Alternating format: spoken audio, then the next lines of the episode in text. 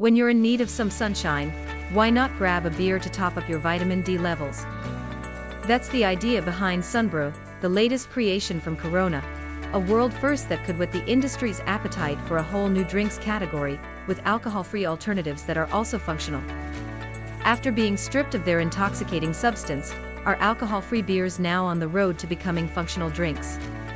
In this way, they would echo the wellness beverages that promise to boost health or well-being thanks to added minerals, vitamins or amino acids.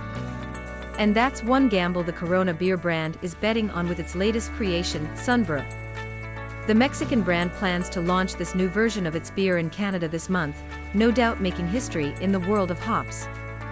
This new beer contains vitamin D, providing 30% of the Canadian authorities' daily recommendations. Corona said that it had to conduct several tests before finding the right formula, as vitamin D is sensitive to oxygen and light, and does not dissolve easily in water. And the company hasn't just chosen any time of the year to launch its new product. It waited for winter, a time when we are most lacking in vitamin D due to reduced exposure to sunlight, the main source of this vital substance.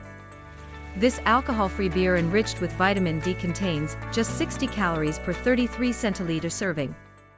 This innovation effectively adds a whole new category to the flourishing world of alcohol-free and low-alcohol drinks, a booming sector whose promising future has many manufacturers salivating.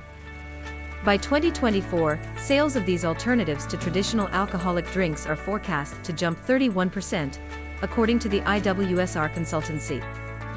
These new recipes appeal to young consumers who prefer to drink less, while expecting their drinks, whether alcoholic or not, to do them good. ETX Studio. ETX Studio.